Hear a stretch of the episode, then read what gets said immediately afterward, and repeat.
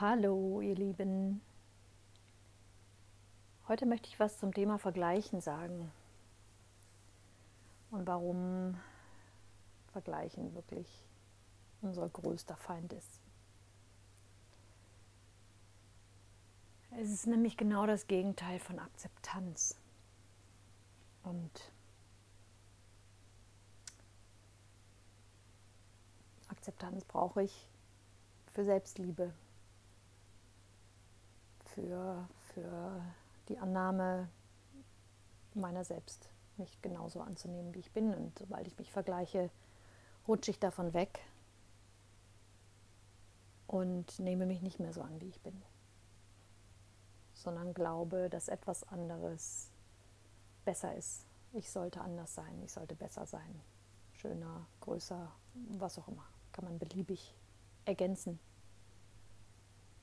Geht natürlich auch ins andere Extrem, dass ich mich dadurch besser fühle, wenn ich andere sehe und mich vergleiche und das Gefühl habe, ich bin besser, größer, schöner, was auch immer.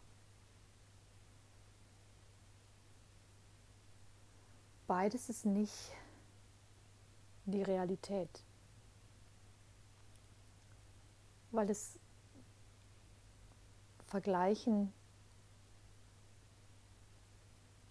ich wollte eigentlich sagen, nicht gibt, aber es gibt es natürlich schon, wir tun es ja auch ständig, aber es ist nicht real, weil wer bestimmt diese Kriterien, was besser oder schlechter ist. Das kommt ja irgendwoher von außen, von Medien, von, von irgendwelchen Idealen, die, die im Außen kreiert werden und uns beigebracht werden und die, ähm, ja, die wir dann übernehmen und glauben, dass das richtig ist. Dabei ja, ist es nicht nur überflüssig, sondern wirklich schädlich. Und das ist ja jetzt so nichts Neues. Man sollte sich nicht vergleichen und so. Aber mir ist aufgefallen, dass das oft noch sehr, sehr subtil um die Ecke kommt. Das heißt, ich muss mich erstmal dafür entscheiden, mich nicht mehr vergleichen zu wollen. Und dann mich beobachten, wann passiert das denn noch? Das ist, kann wirklich sehr subtil sein. Und das passiert in, in sämtlichen Lebenslagen. Was immer ich auch sehe, ob ich irgendwelche Bilder oder Berichte oder Videos oder Filme oder sonst irgendwas sehe von Menschen, denen es scheinbar besser geht, die es besser können, die besser aussehen und so weiter. Ähm das heißt, wir werden ständig damit konfrontiert und oft ist uns das gar nicht bewusst. Es ist oft nur wahrnehmbar durch ein Gefühl, was sich verändert. Es ist nicht mehr so frei wie vorher. Es wird irgendwie eng, es fühlt sich nicht gut an, es fühlt sich nicht richtig an.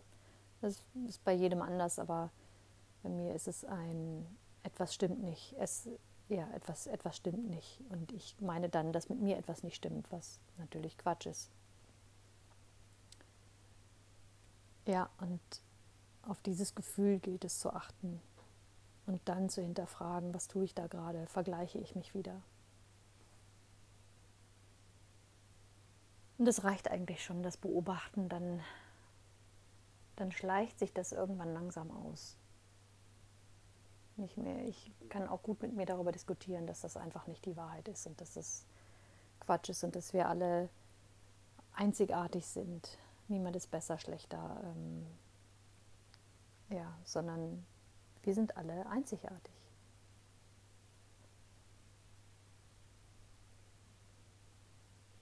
Und das macht sehr, sehr frei. Mich zumindest. Es macht sehr frei, da aus diesem Spiel aussteigen zu können, aus diesem Gedankenspiel. Weil mehr ist es nicht.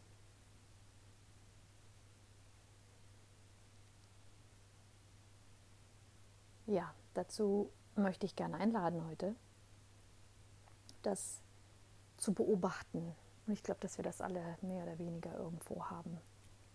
Und einfach beobachten, wann das auftaucht, was für ein Gefühl damit gekoppelt ist, das auch da sein zu lassen und ähm, sich bewusst zu machen, es ist nicht die Wahrheit, ich bin weder besser noch schlechter, noch schöner noch hässlicher und so weiter. Ich bin einfach nur. Und ich bin genauso, genau richtig so, wie ich bin. Sonst wäre ich anders. Und ähm,